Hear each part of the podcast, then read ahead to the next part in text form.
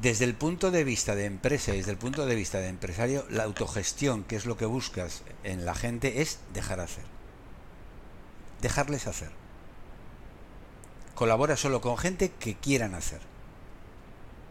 Pero déjales hacer. Delega en ellos. Porque van a llegar mucho más lejos si les dejas hacer de lo que tú les puedes orientar y decir dónde tienen que ir. Obviamente yendo a los objetivos generales.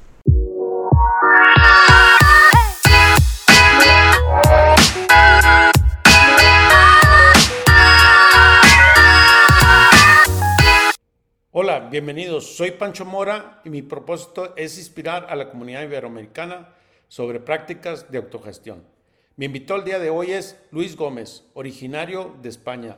Es presidente del consejo de dos organizaciones, una de Master D y otra de ONDRE, una organización dedicada a la educación con 1.200 colaboradores y otra ONDRE dedicada al sector industrial que cuenta con 60 colaboradores.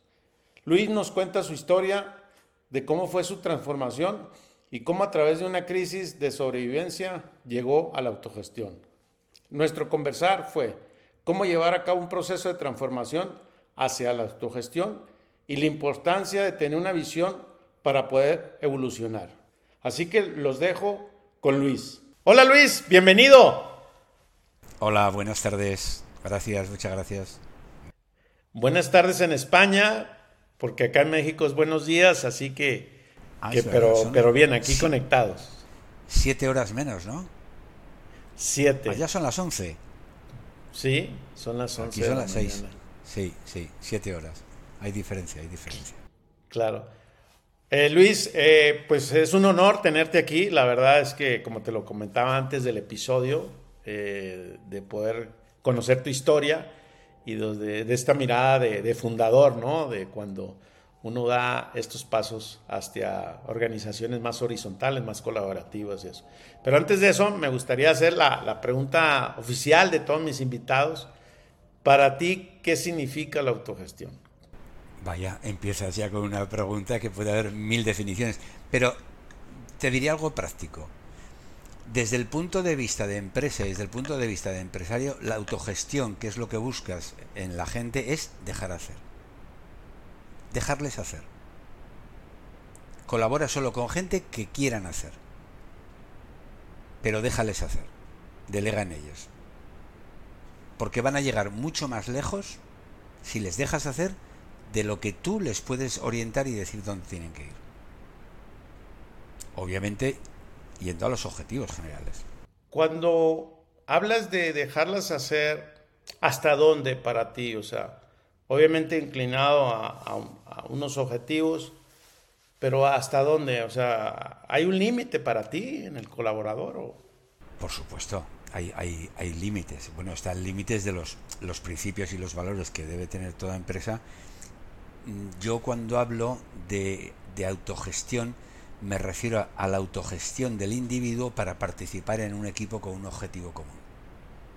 No es la autogestión individual. Es decir, eh, a mí por lo menos no me ha funcionado pues los grandes talentos que se autogestionan y que van independientes. No me han interesado. Esas figuras son muy interesantes, muy importantes, pero que triunfen fuera de mi empresa. Creo que si quieren aportar algo socialmente y a la empresa, tienen que hacerlo en equipo. Entonces, desde ese punto de vista es cuando digo dejar hacer en el modelo de autogestión. Y de hecho nuestro modelo de trabajo se llama equipos autoliderados. Es decir, autoliderados, que es prácticamente hablar de lo mismo, autogestionados. Imagínate que dijéramos que una empresa X de, mil empleados tiene pues a lo mejor 50 o 150 equipos de 10 o 12 personas que se autogestionan, pero que a su vez están entrelazados unos con otros para un objetivo común. Si quieres luego te explico un poquito más despacio. Claro. Eh, Luis, ¿y cómo, cómo llegas tú a, esto, a esta filosofía o a esta cultura, a esta forma de, eh, de este mundo diferente que yo creo que te pasó igual que a mí, que veníamos de un mundo convencional, ¿verdad? Eh, ¿Tú, tú cómo, cómo llegas a esto? ¿En qué año dices, tengo que parar y tengo que replantear mi forma de, de, de, la gestión con mis colaboradores? Bueno, he de decir que, muy hábil no fui, porque las ideas sí que las tenía desde hacía muchos años, pero no era fácil ponerlas en práctica. Te, explico, yo siempre he tenido el criterio, eh, fui un docente toda, toda mi vida, un docente de literatura y lengua inglesa, y siempre estaba convencido que yo no voy a enseñar nunca nada a un alumno que él no quiera aprender. Con lo cual creía mucho en, el autoaprendizaje de los alumnos como una verdadera fuente de crear valor. ¿no? Bueno, pero esa creencia que yo tenía en ese mundo, cuando ya comencé con el mundo de la empresa, yo era, yo era muy joven, no comprendía, y yo creía que la empresa tenía que ser, como todas las empresas, piramidal, tiene que haber una cabeza, tiene que haber un segundo grupo de directivos, tiene que haber un tercero, un cuarto, etcétera, etcétera, un poco eslabonada, ¿no? Y por lo tanto piramidal. Y así anduve en la empresa pues desde el año 1995 que la creé, de la nada, cero, eh, hasta el año 2008, que como la empresa iba bien y ganábamos dinero, pues hombre, obviamente decíamos, bueno, si ganamos dinero, ¿por qué voy a hacer cosas raras? ¿no? Pero no acababa de estar satisfecho, es decir, veía que la empresa piramidal, la empresa tradicional, es muy cruel. Están los de arriba, están los del medio, están los de abajo. Y la crueldad que existe entre escalafones es brutal. Unos pueden ser muy felices un tiempo, no mucho, y otros pueden ser rotundamente infelices durante toda su vida trabajando. ¿no?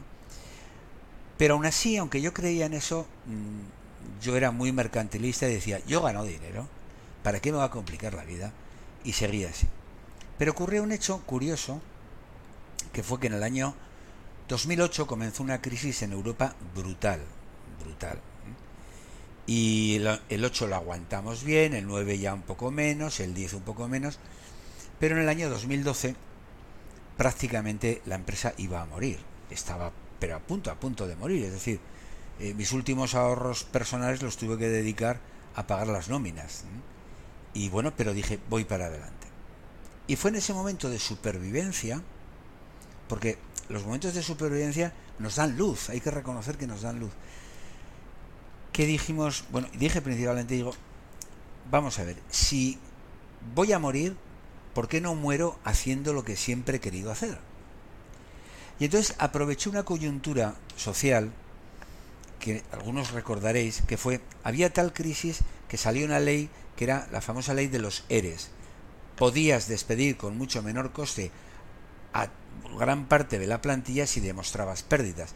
Y nosotros teníamos pérdidas, no, lo siguiente, teníamos, teníamos todas las pérdidas del mundo.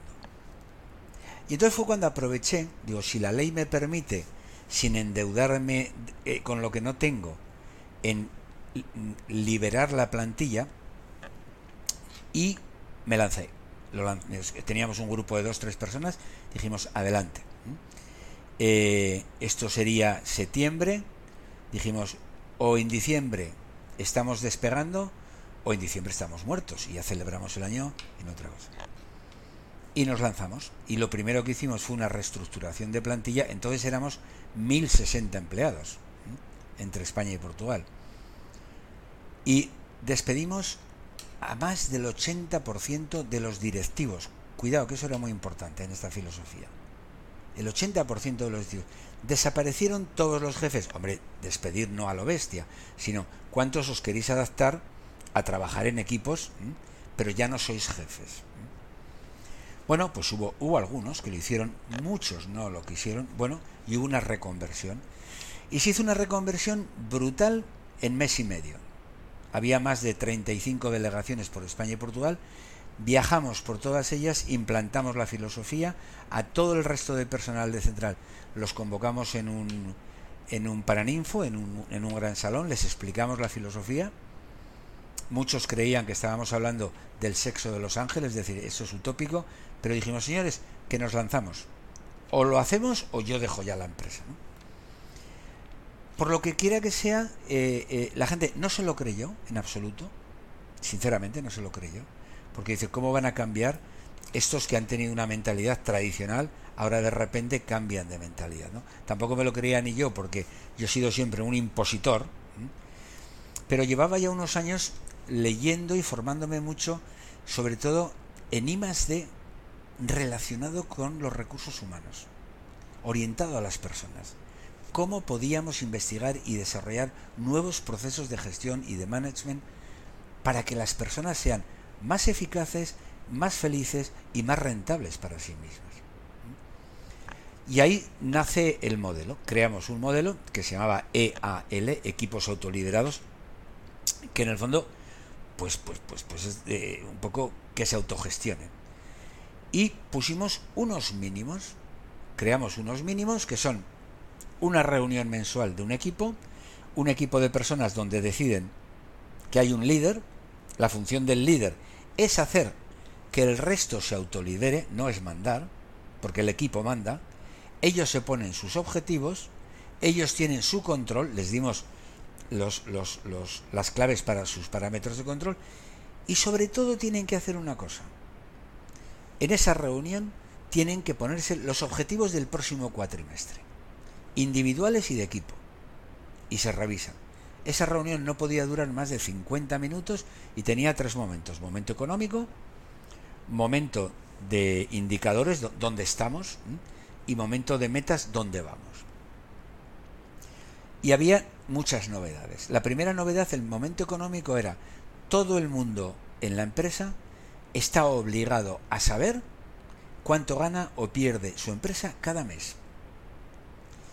Fue algo que fue sorprendente porque nunca lo habían hecho y lo implantamos de modo mm, eh, impositivo, es decir, si yo voy por una delegación por una empresa y le pregunto a un empleado cuánto ganamos o perdimos el mes pasado, estás obligado a saberlo. Evidentemente no te va a pasar nada si no lo sabes porque te diré, vete a por la hoja y dímelo y ya está, ya lo sabes. Pero tienes que saber lo que gana o pierde la empresa. Eso era fundamental, porque así son conscientes de lo que tenemos.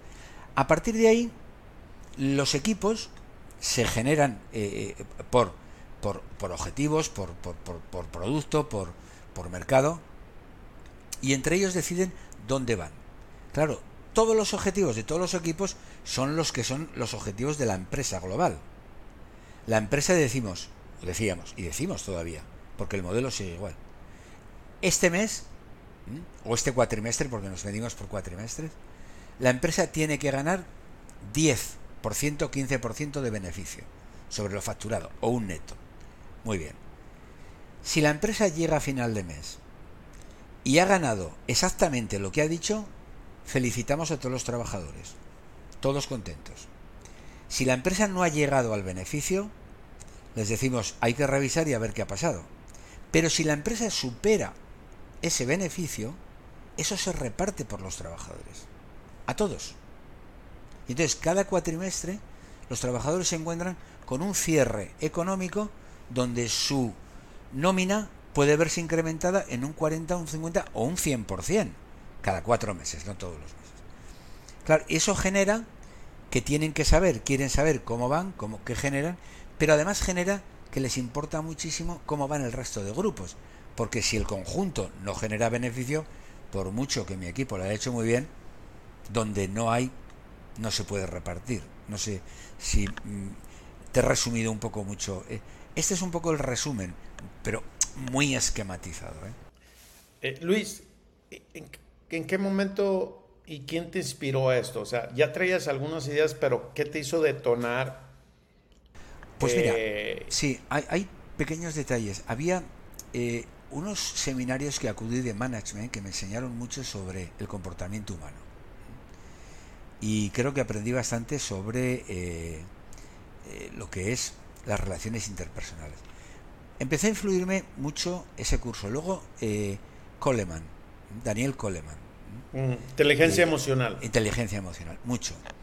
Pero ya después quien me influyó mucho, mucho, mucho fue Gary Hamel, que es el futuro del management y ha hecho dos libros más y el último eh, que está en inglés, no sé si lo habrá publicado en español, Humanocracy, Humanocracia, donde me parecen verdaderamente impresionantes las visiones que tienen, pero muy impresionantes. Les hecho en falta una cosa, no han sido gestores de empresa, son visionarios y reconocen muy bien los indicadores que demuestran que una empresa puede crecer, pero no lo han gestionado. Y hay veces que ahí pues echa, en falta gente que lo haya experimentado. Eso no lo he encontrado, sinceramente. Eso no lo Pero ellos me han influido mucho. Y, me ha influido mucho la reflexión sobre lo que decían esos libros. Mira, un detalle. Yo venía de mi, de, mi mundo y decía, todos lo hemos oído, el cliente es lo más importante, el que comprador es el más importante de la empresa. No, no, ¿qué va? Lo más importante para la empresa es su empleado, es su colaborador. Si no tienes feliz y contento al colaborador, no vas a tener feliz ni contento al cliente final. Eso está claro. Eso está claro. Entonces, todos esos mensajes empiezan a cambiar. Y se empieza a crear una cultura y unos valores donde lo primero que se dice, somos personas que trabajan con personas. Y bajo esa eh, eh, visión ya se crea toda una filosofía. Segundo, fíjate que era muy importante, apostamos por el talento del equipo, no por el individual. No despreciamos al talento individual, pero apostamos por el talento del equipo. Porque un equipo no necesita tener gente muy especial, necesita un equipo con actitud. Si tienes actitud llegarás a tener talento, pero si no tienes actitud. Tres, que lo saben los, los, los colaboradores, todos lo saben. Lo que no se mide no se puede mejorar. El máster se mide todo, todo, todo, todo. Hasta lo que parece imposible, pero hay que medirlo. No podemos decir que hemos mejorado si no tengo un valor inicial y un valor destino. Entonces, eso está muy inculcado. Cuatro, quien lidera crece. De ahí la autogestión y el autoliderazgo. Quien lidera crece. Lidérate tú a ti mismo. Combina tu liderazgo con los objetivos de tu equipo y de tus compañeros y vamos adelante todos, pero lidérate tú. Cinco, si no avanzas retrocedes. Eso es muy cruel, ¿eh? Si un equipo no avanza, le decimos que está retrocediendo. Y sexto, hazlo con pasión o cambia de profesión. Eso es un arma de doble filo. Es decir, si un equipo de 10 personas, por ejemplo, tiene una o dos personas que no tienen pasión y ya han hablado con ellos y siguen sin tener pasión, el equipo los puede echar.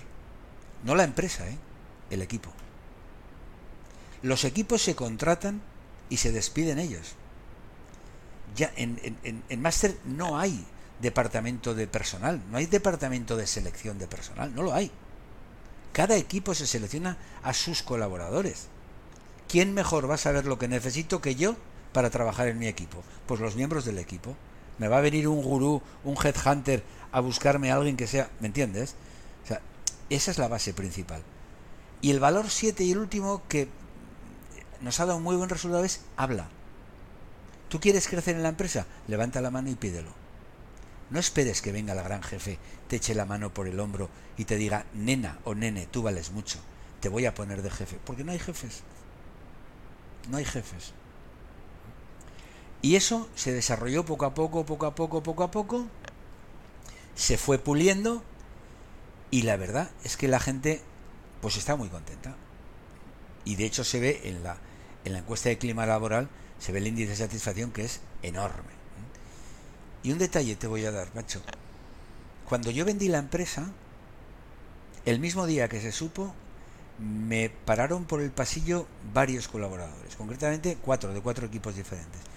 Su única pregunta fue, ¿nos van a dejar dirigirnos como nos dirigimos ahora, los nuevos propietarios? La única pregunta que hubo. No les preocupó quién venía, quién no venía, qué va a pasar, si habrá... No, nos van a dejar dirigirnos con nuestro modelo. Obviamente, en la venta era una condición sine qua non, es decir, eso es es intocable, ¿no? Porque lógicamente cuando te has comprometido con mucha gente, no puedes echarte atrás. No puedes echarte atrás.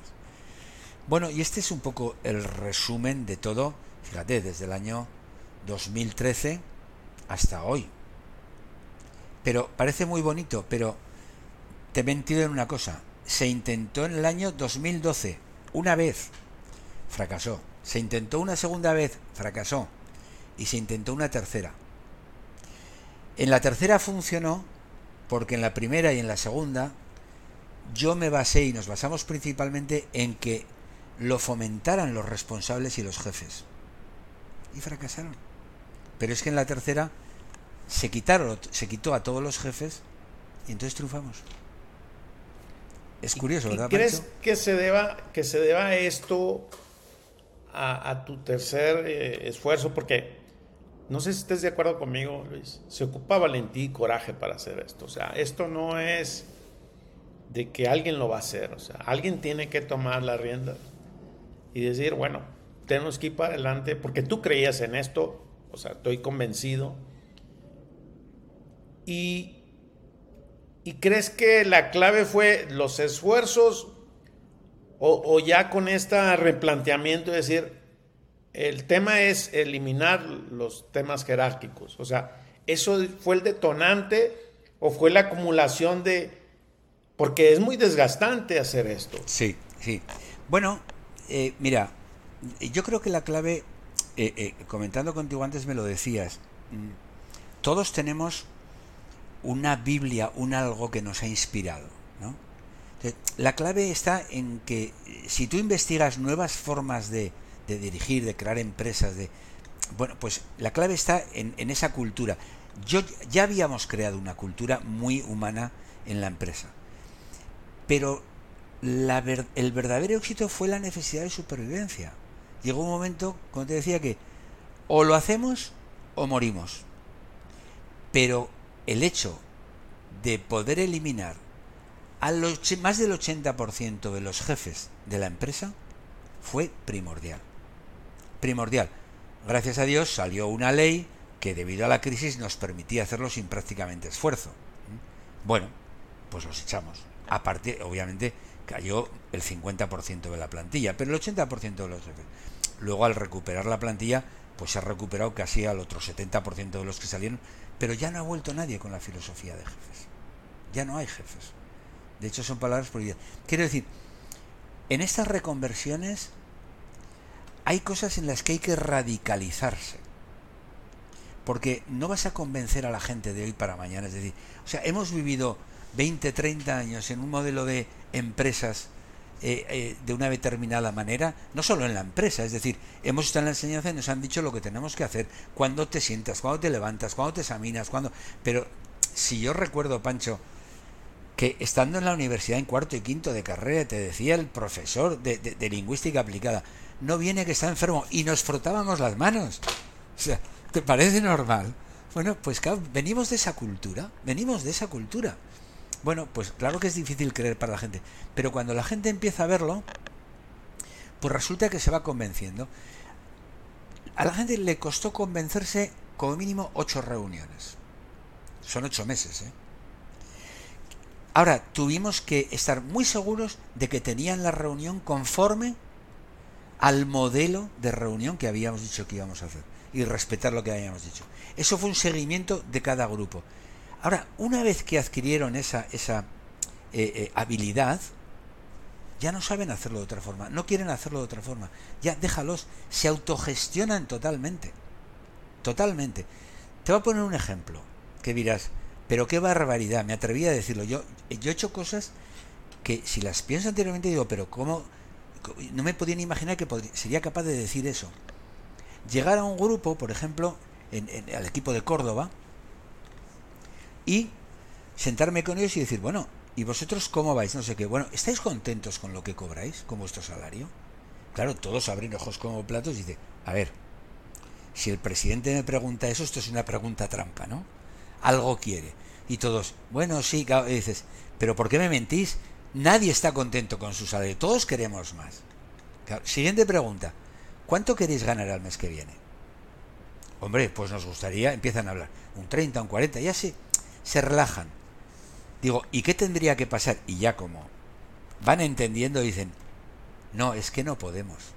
Porque como nos subamos el salario, estamos arruinando el incentivo cuatrimestral, porque trabajamos bajo presupuesto. Bueno, pues fíjate, nunca jamás un equipo ha planteado subirse el salario. Nunca. ¿Verdad que parece increíble? Claro. Y suena hasta ilógico, ¿no? Claro, porque trabajan bajo presupuesto. Ellos trabajan bajo presupuesto. Entonces, si lo hacen bien y lo superan y el conjunto de la empresa lo hemos superado, todo eso se reparte. Si yo como empresa, me pongo yo como empresa, que a mí la palabra empresa no, es un ente, es algo que somos todos, pero si yo que represento la empresa ya me marco que quiero ganar un 12, un 13, un 15% y con eso lo aseguro, ¿para qué quiero ganar más? Deja que los demás se lo lleven, que te van a garantizar ese 15%. ¿Qué es lo que tú necesitas. Esa es un poco la filosofía. Claro. ¿Y, en qué momento, en, cuando planteas y que los jefes se tienen que salir o, o replantearse, te puedes quedar, pero bajo esta forma, ¿qué sentías tú en ese momento? O sea, ¿qué era lo... ¿Tenías dudas o, ya estabas convencido? ¿Qué, ¿Qué pasaba con las personas que, que habían estado colaborando contigo, porque también no había mucha opción, estábamos hablando de la crisis y una crisis muy profunda. Me tocó estar en España y, ¿qué sucedía? O sea, eh, que sabías que era un camino que tenía que ser por ahí, ¿no? Porque tenía la visión. Lo tenía claro, tenía claro que había que hacerlo, tenía claro que iba a ser un camino de espinas, pero muy duro, pero muy duro. Bueno, y así fue, es decir, yo creo más o menos solamente un 20% se quisieron adaptar. Eh, pero no fue el segundo nivel debajo del CEO, fue el tercer nivel el que se quiso adaptar. Porque claro, para el tercer nivel decía, uff, que puedo tener hilo directo con arriba del, porque el CEO existe, pero ya no dependo de que me permitan hablar o no el siguiente nivel. El segundo nivel, todo fuera. Todo, absolutamente todo fuera todo, fue todo fuera. El tercer nivel ya se empezó a adaptar y ya dependía de cuartos niveles. La mayoría del segundo nivel y bastantes del tercer nivel se fueron a la competencia. Se fueron a la competencia porque obviamente ellos habían vivido en un sistema, y yo los comprendo, ¿eh? habían vivido un sistema y una forma de trabajar y de repente donde ellos veían que tenían sus fuerzas y su poder, ya no lo tienen. Porque en aquella época un jefe de zona había que pedirle al jefe de zona permiso para que un comercial o un profesor de la delegación de Alicante viajara a, la de Murcia o a la de Coruña para hablar con sus compañeros y aprender un modelo o, una, una habilidad para un curso concreto. Y eso lo tenían que aprobar. Y luego lo aprobaban en personal. Y luego lo aprobaban en financiero si había dinero. No, no. El equipo decide que me voy a Coruña y me voy una semana. ¿Dónde sacan el dinero? El equipo. Porque el equipo cuando cobra ese dinero se guarda una parte para todo esto. Y ellos deciden si van o no van. Claro, esa pérdida de poder, pues es difícil. Pero hubo quienes se adaptaron, ¿eh? Hubo quienes se adaptaron. Y hubo casos curiosos. Por ejemplo, hubo uno que yo pensaba que nunca se iba a adaptar y aprendí mucho de él porque dice, pero yo voy a poder decidir los colores corporativos de la... y voy a poder decir que sí, que lo puedes decidir todo. Claro, era un nivel 3. Como el nivel 2 siempre lo había de alguna manera frustrado o, capado todo lo que quería, pues dijo, bueno, bueno, pues fue uno de los que más éxito tuvo, porque encontró esa libertad. Bueno, y eso, eso sí que, eso sí que es importante, pero fue duro, muy duro. Gente que habías colaborado con ellos muchos años y que te prometían que lo que estabas haciendo era una utopía y, y que, que, pretendías crear un paraíso y que no estaban dispuestos a arruinarse contigo. Y te decían eso. No estoy dispuesto a arruinar a mí y a mi familia por una locura tuya. ¿no? Bueno, y así fue, y así fue. Se hizo. Y, las personas también dudaban que si esto iba a ser algo sustentable o ponía en riesgo también la organización. ¿Qué, pensaban de, de ti, de tus colaboradores que se fueron? Sí, ah, los que se fueron. Ah, los que se fueron todos dijeron que no duraríamos ni un año. Los que se fueron auguraron que no duraríamos. Pero internamente también hubo gente que decía que a ver, pero esto tiene futuro o si vamos mal lo vamos a cambiar. Entonces hubo que hacer un compromiso público de que eso no se iba a cambiar. O sobrevivíamos y salíamos adelante con ese sistema, o más tarde se cerraba, o la empresa se cerraba. Y además lo tenía claro, es que no tenía ilusión de volver a una empresa clásica. Quería algo innovador, algo que cada día pudiéramos permitirnos darles más margen de maniobra, que pudieran decidir, que, quiere decir, que hay cosas, mira, fíjate, al principio no lo sabía, pero llegamos a tener en la empresa 14 personas, 13 exactamente, y 13 y media, en el Departamento de Recursos Humanos. ¿Cuántas hay? Ninguna. No hay Departamento de Recursos Humanos, porque no es necesario. Teníamos otras nueve en el Departamento de Calidad, solo para las certificaciones y control de calidad. ¿Cuántas hay? Ninguna. Absolutamente ninguna. Bueno, una persona que se encarga de la parte administrativa que utiliza el 20% de su jornada anual. Pero seguimos igual de certificados y, igual de reconocidos que antes. Y todo eso ha desaparecido. Es decir, todo lo que suponía una burocracia tiene que desaparecer. Y desaparece. Eso no quiere decir que no haya control, ¿eh? Claro que hay control. Pero hay control a posteriori. Y sobre todo trabajamos mucho el autocontrol. Que se controlen ellos, que se controle el propio equipo. Porque un equipo puede ver qué gastos está haciendo su líder. Qué gastos están en ese equipo que no son los habituales. Y opinan todos. Y de hecho, quizá, quizá me estoy alargando, tú cortame, Pancho, cuando creas. Y de hecho hay equipos que han visto situaciones difíciles y han despedido al líder. No es que lo hayan apartado, es que lo han despedido. Y han nombrado uno nuevo. Y el equipo empieza a funcionar mucho mejor. Dices, bueno, tampoco intervenimos ahí. Hombre, que vamos a escuchar, porque ellos te lo plantean, porque al final, lógicamente, un despido es un trauma para la persona despedida.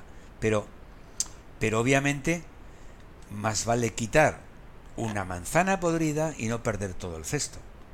Bueno, pues he tenido experiencias, pero grandes experiencias, ¿eh? que me han llevado a pensar que en este modelo eh, hay una frase que a mí es dura, pero me gusta, por la piedad entra la peste. Entonces, es decir, cuidado, una persona puede ser muy buena, pero si no aporta valor al equipo, si no está aportando valor, ¿qué hacemos con esta persona? Entonces el equipo evalúa a los líderes. Y el equipo evalúa a todos los miembros del equipo.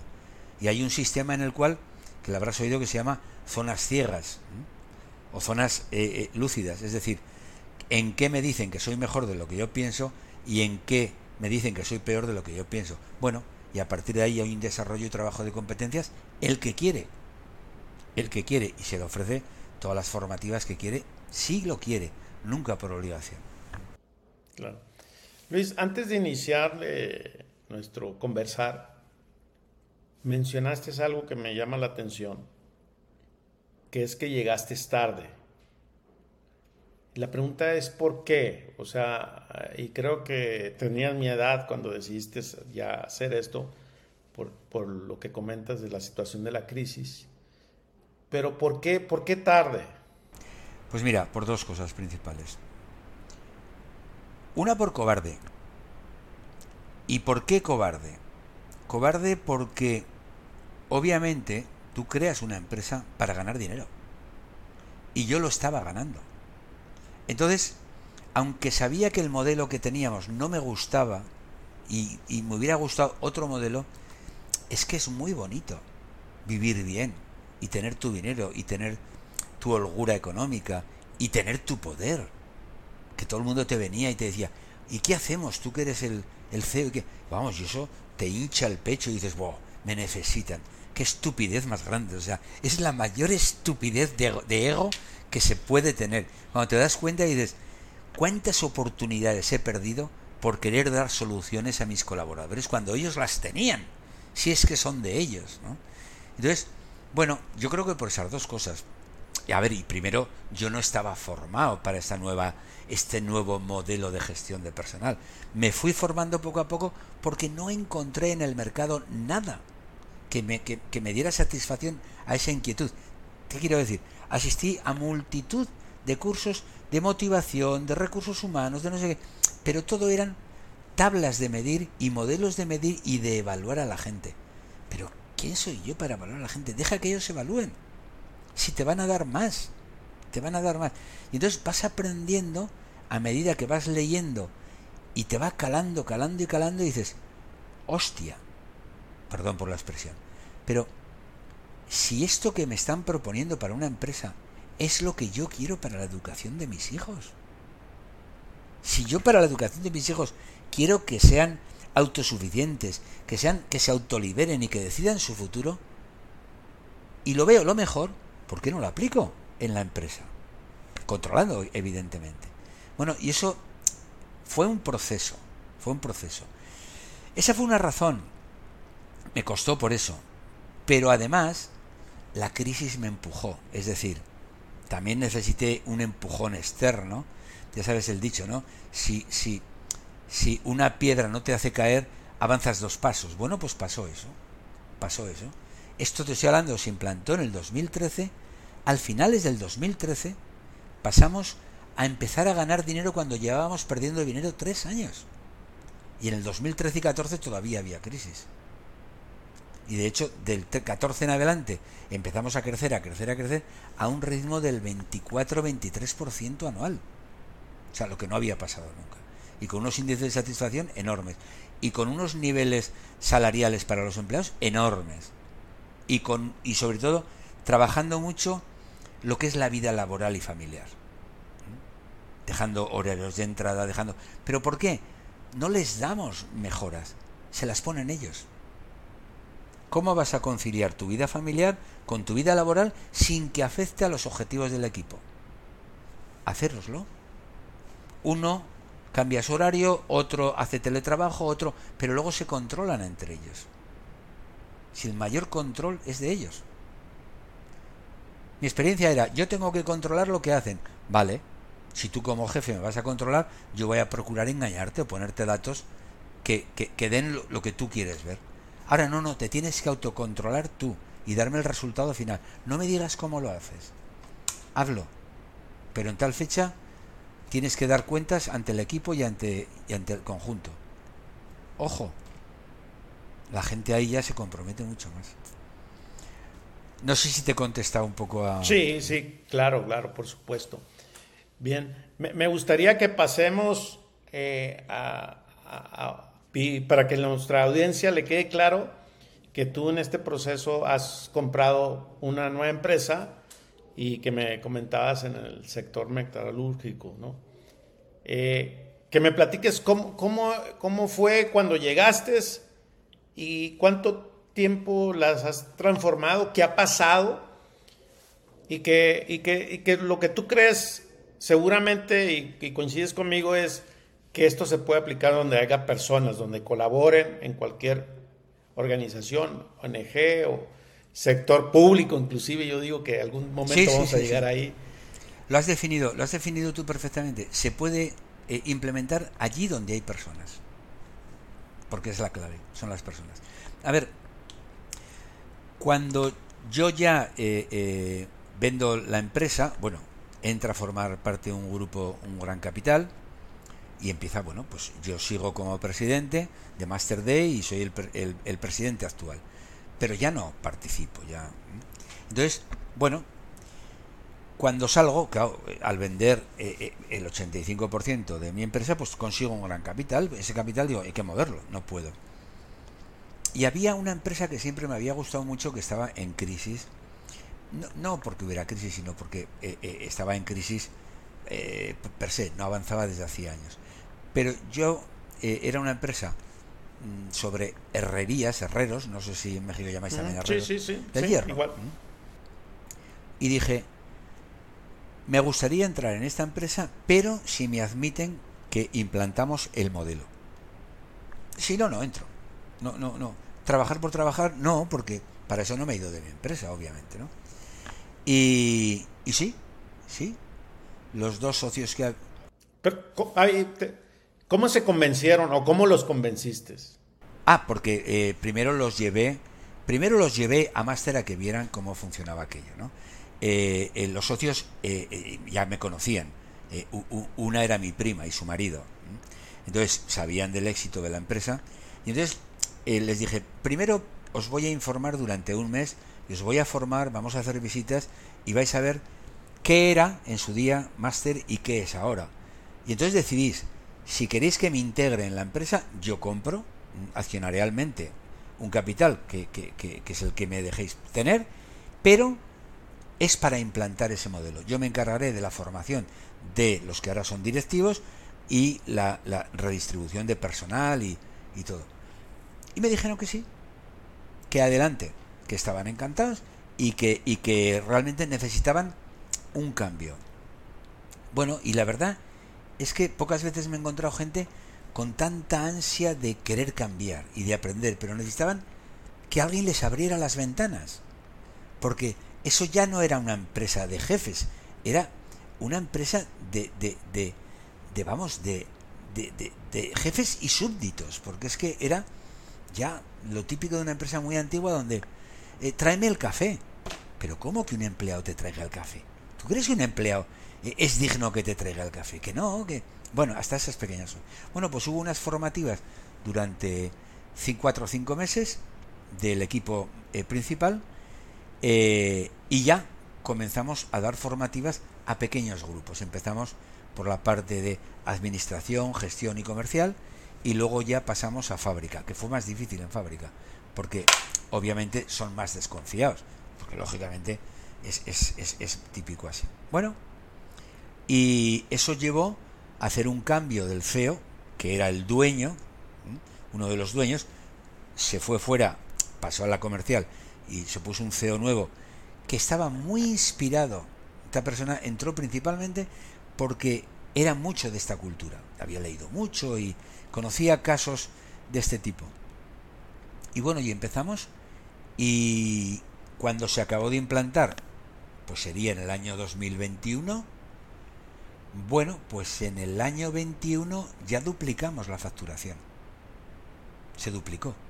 Pero es que en el año 2022 va a haber un 60% más de facturación y se va a triplicar el beneficio. Es decir, está, está, está llevando el mismo proceso. También se hizo la evaluación de clima laboral de la gente y era horroroso, no te lo puedes imaginar. ¿Qué es lo mejor que nos podía pasar? Porque lo coges en este nivel y ahora tienes mucho espacio de tiempo para ir creciendo. Bueno, y va creciendo. ¿Cuál es la ventaja de esto? Que yo ya no intervengo para nada, nada, pero absolutamente nada. Alguna vez me llaman para ver qué opino de algo, pero lo deciden ellos. Y están funcionando muy bien, pero que muy bien. Y es una empresa que no tiene nada que ver con más que la educación pura y dura, es una empresa del sector industrial, de lo que llamamos ponerse el bozo, bozo se llama en México, el, mono, la ropa azul de trabajo, sí. y llenos de grasa y eso, bueno, pues han pasado a que de repente esa gente que estaba en fábrica y miraba así hacia arriba a los jefes, ahora se suben por las oficinas y se ponen a hablar con cualquiera porque tienen que hacer una consulta. Y van a las oficinas y se reúnen en una mesa. Y ya no se preocupan de si ellos son de abajo o manchan o no manchan. bueno, ha cambiado, ha cambiado. Y estoy encantado, porque me parecía que sería muy difícil, pero encantado. Y se ha implantado el mismo, el mismo, el mismo sistema.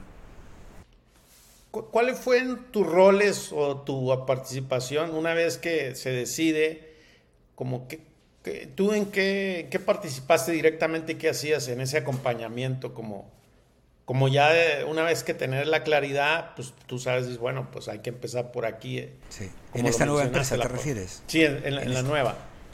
La formación de los directivos, principalmente de los que tenían el rol de directivos, eh, que llevó, llevó varias sesiones, era una sesión mensual durante cuatro o cinco meses Luego, la formación en procedimientos, en el procedimiento de la reunión. Y sobre todo, un proceso de desestructurar. Fíjate, no, no, es más difícil desestructurar lo que tienen que estructurar de nuevo. A estructurar de nuevo te dicen que sí, a todo. Pero luego no se dan cuenta que para cambiar la estructura tengo que desestructurar lo anterior. ¡Wow! Eso es muy difícil. Eso es muy difícil. Y ha habido que hacer movimientos también. Y ha habido jefes que han salido. Que han salido. No tanto como en el caso anterior, porque no era tan, tan evidente, pero han, han tenido que salir. Pero lo más difícil ha sido de romper la estructura mental. Sobre todo de los de muy arriba y de los de muy abajo. Porque hay mucho colaborador que no quiere ser colaborador, quiere ser lo que aquí llamamos un peón a mí, que me manden que me digan lo que tengo que hacer y que no me hagan pensar. Claro, esa, esa, esa mentalidad no cabe en este modelo. No puedes trabajar con una persona con esa mentalidad. Y luego, fíjate, hicimos algo novedoso respecto a la empresa anterior. Los equipos podían entrar o no entrar en el modelo. Es decir, los equipos decían, a ver, este equipo ¿Queréis entrar? Se les ha dado ya una información, una formativa. ¿Queréis adoptar este modelo como sistema de gestión? ¿Sí o no? Bueno, pues hubo casos, dos casos que dijeron que no. Vale, los respetamos. Pues sucedió que todavía hoy hay uno de ellos que no está, pero que ya todos se han incorporado, porque evidentemente si no entras en este modelo, no tienes reuniones, no tienes variables cuatrimestrales que te incentivan, no tienes... A ver, eh, estás diciendo que te mandemos y te ordenemos, pues te mandamos y te ordenamos, pero que sepas que no nos gusta trabajar con este modelo, por lo tanto, se les ha dicho, si encontráis una empresa donde estéis más a gusto, pues oye, marcharos, porque lo que buscamos es esto. Pero, es decir, pero han, entrado. ¿Cuándo han entrado? Cuando han visto el modelo y la filosofía, no.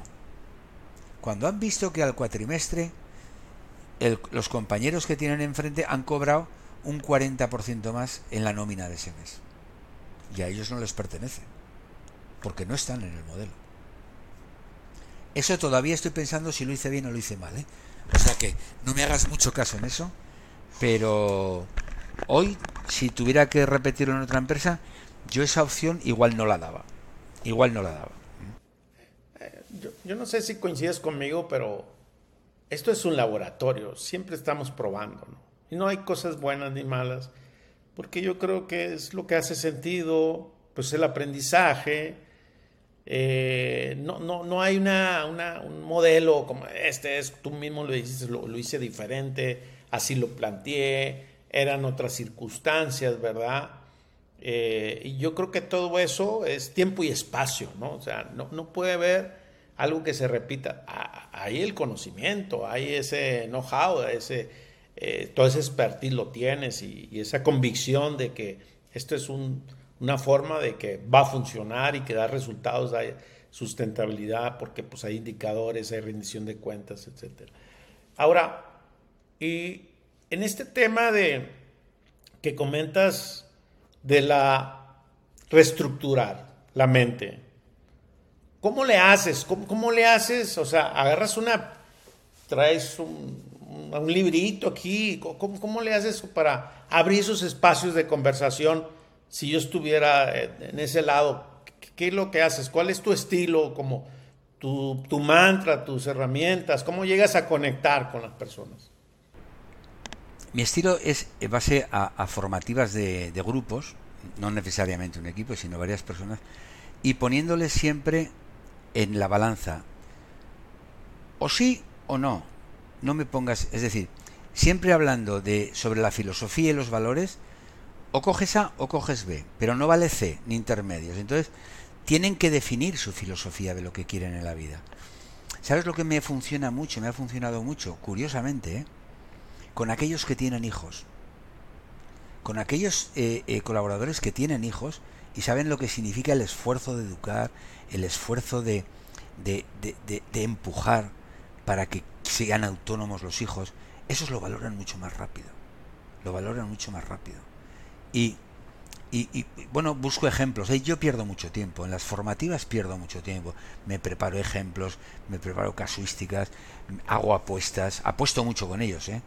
Apuesto. Es decir, Por ejemplo, como una apuesta que has hecho. Pues mira, pues había un juego que era para la importancia de influir en los demás.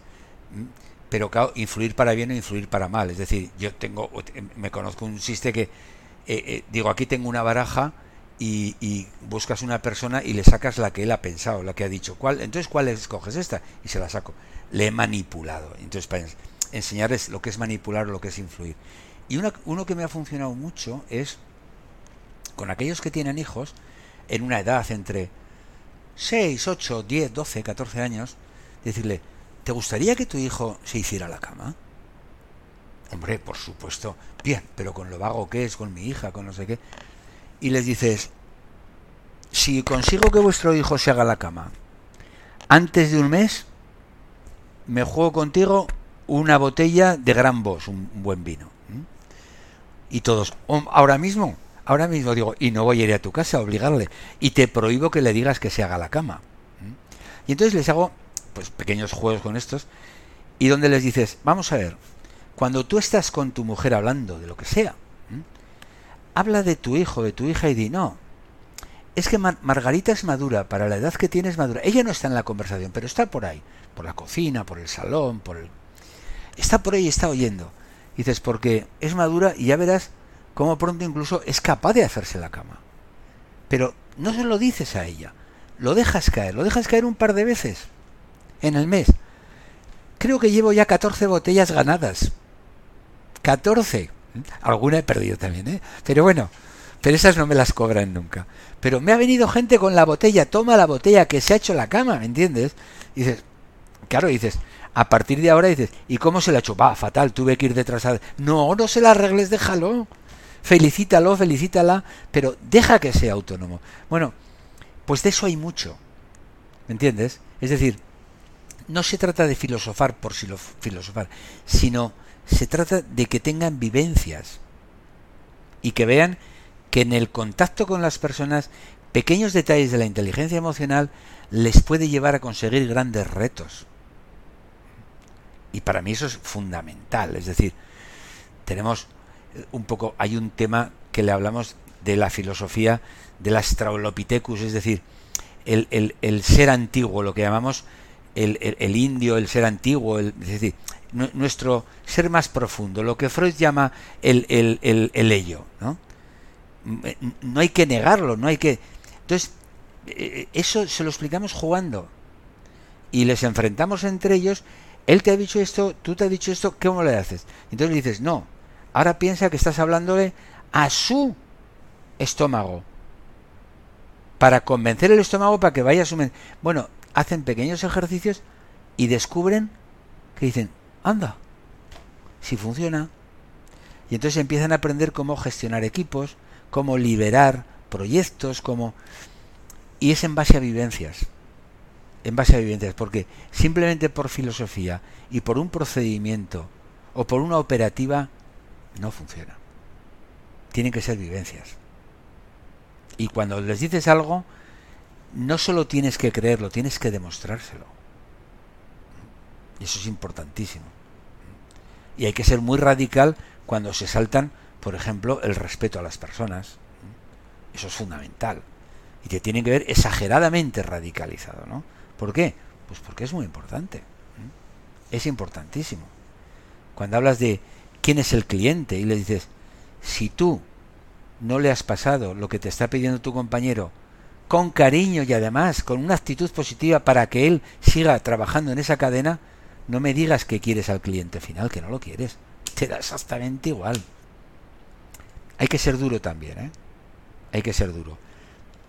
Una de las, una de las condiciones que les hacemos firmar antes de la formación es, ¿nos permitís que seamos duros con vosotros? y que cuando digáis una tontería por decir, os digamos, estás simplemente excusándote y no vas a la verdad, a tu verdad que necesitas. Todo el mundo dice que sí, luego les duele, claro, pero ya nos han dado el permiso.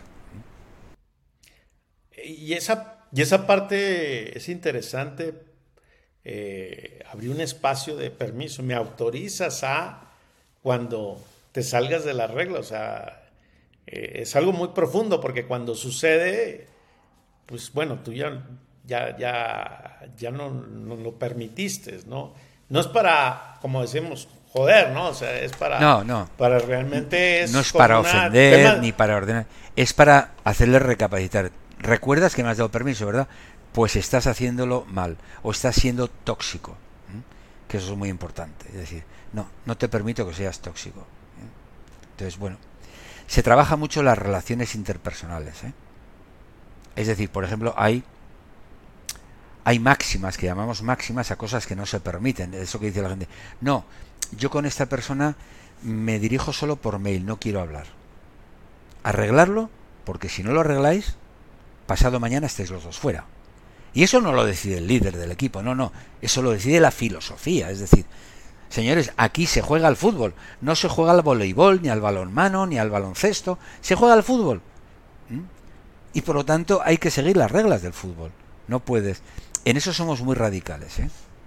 Pero lo admiten, es curioso, lo admiten muy bien admiten muy bien cuando la radicalidad viene de una filosofía aceptada. Y ahí está la clave. Ahí está la clave. Cuando la radicalidad es aceptada por la filosofía. Estábamos de acuerdo que si incumplo, eh, tiene esta consecuencia. Mira, una máxima que nos ha venido muy bien, que es una parte de, la filosofía y radicalidad, es en máster no invertimos en quien no invierte en sí mismo. Es decir, si tú no inviertes en ti, en formación, en, tiempo, en lo que quieras, no me pidas que invierta en ti. No esperes que venga a decir qué grande eres. ¿Tú qué has hecho por ti mismo? ¿En qué has mejorado? Y de hecho, el nivel máximo ya de este modelo es los PEP, que le llamamos PEP, e los planes estratégicos personales, que esos son voluntarios y libres y son aquellos que quieren mejorar alguna competencia concreta. Y entonces les orientamos, les orientamos qué pueden hacer para mejorar competencias concretas, en base a metas, objetivos y acciones y, medición. Bueno, eso es difícil ya, ¿eh? Es difícil. Ya ahí llegan pocos. Claro, claro, porque es voluntario, parte, es iniciativa propia de crecimiento personal para habilidades personales o profesionales, ¿verdad?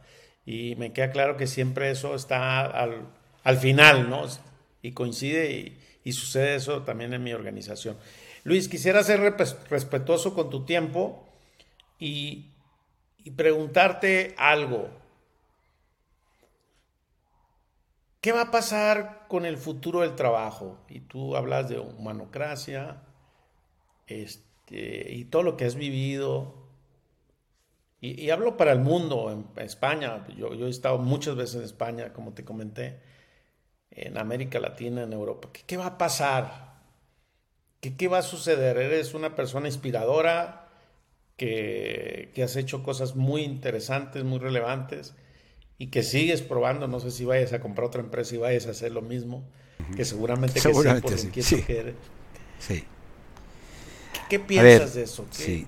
Eh, eh, no lo sé. Eh, sinceramente, no tengo una bola mágica para saberlo, pero no veo las estructuras. No veo las estructuras del cambio. O sea, veo muchísima confusión.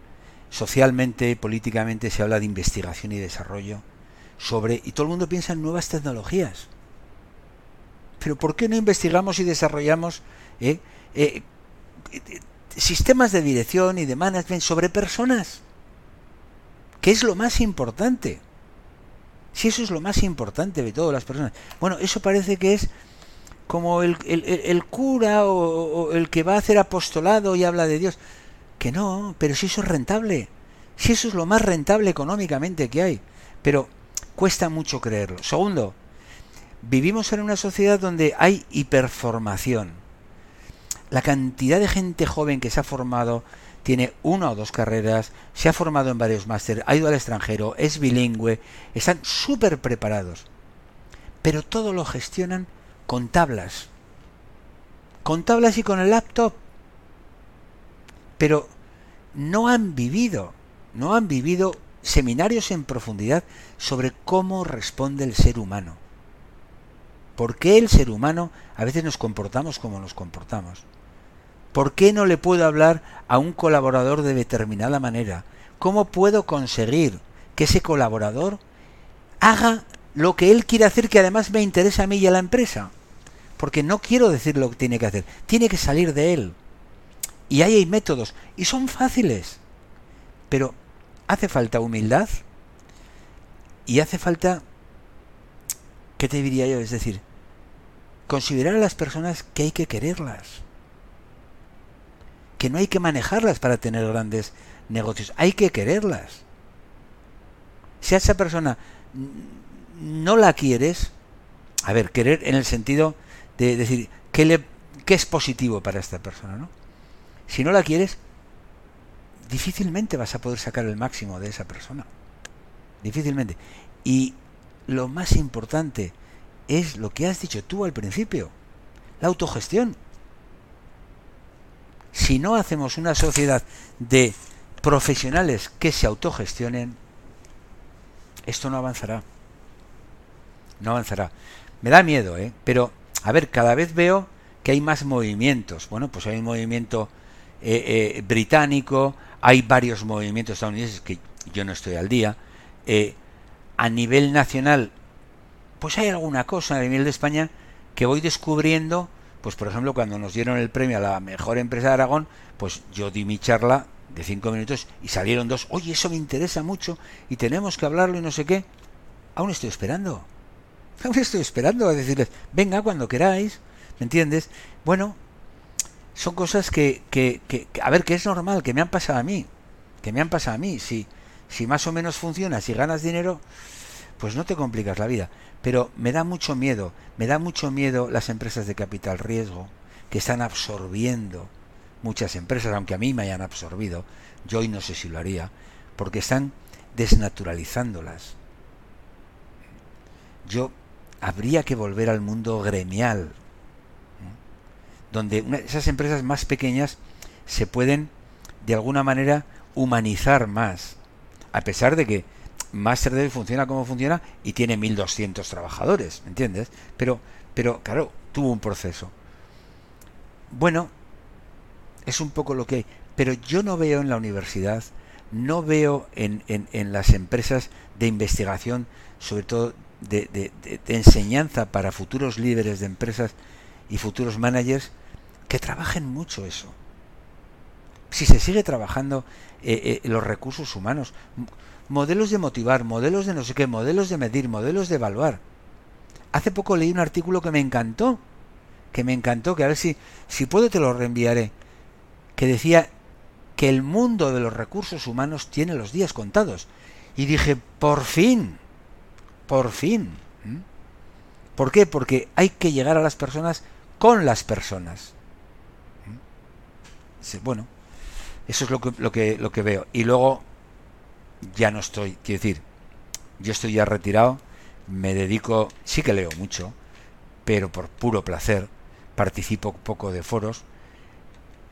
Bueno, y la verdad es que seguramente esto ha avanzado mucho más de lo que yo todavía sé, o creo, saber. Eso es lo que pienso.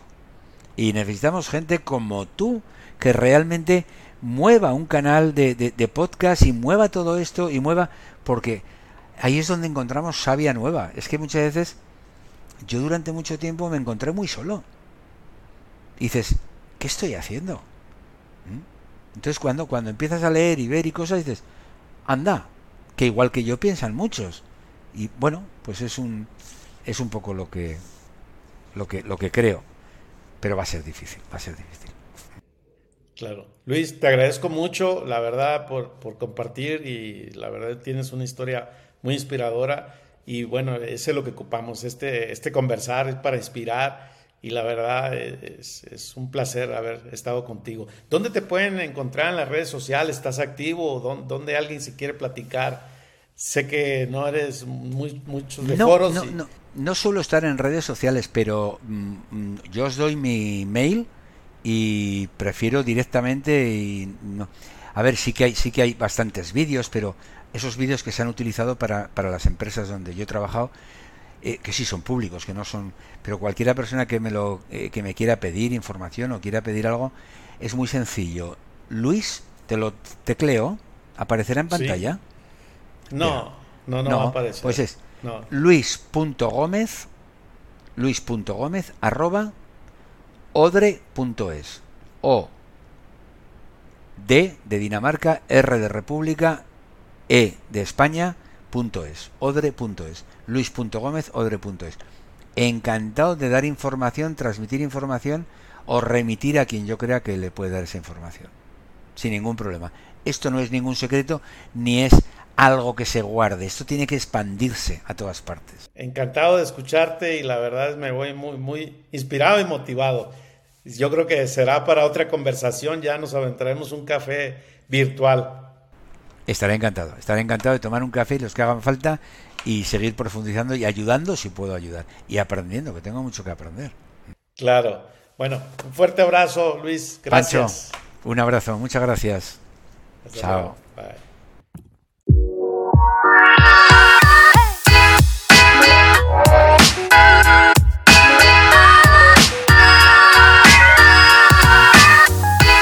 Me quedo con una gran reflexión cómo llevar a cabo planes de desarrollo personal de manera voluntaria para apoyar a todos los colaboradores que quieren crecer. Así que este es un gran conversar con Luis. Te invito a que califiques con cinco estrellas este episodio y compártelo y suscríbete a nuestro canal de YouTube donde escucharás todos los episodios.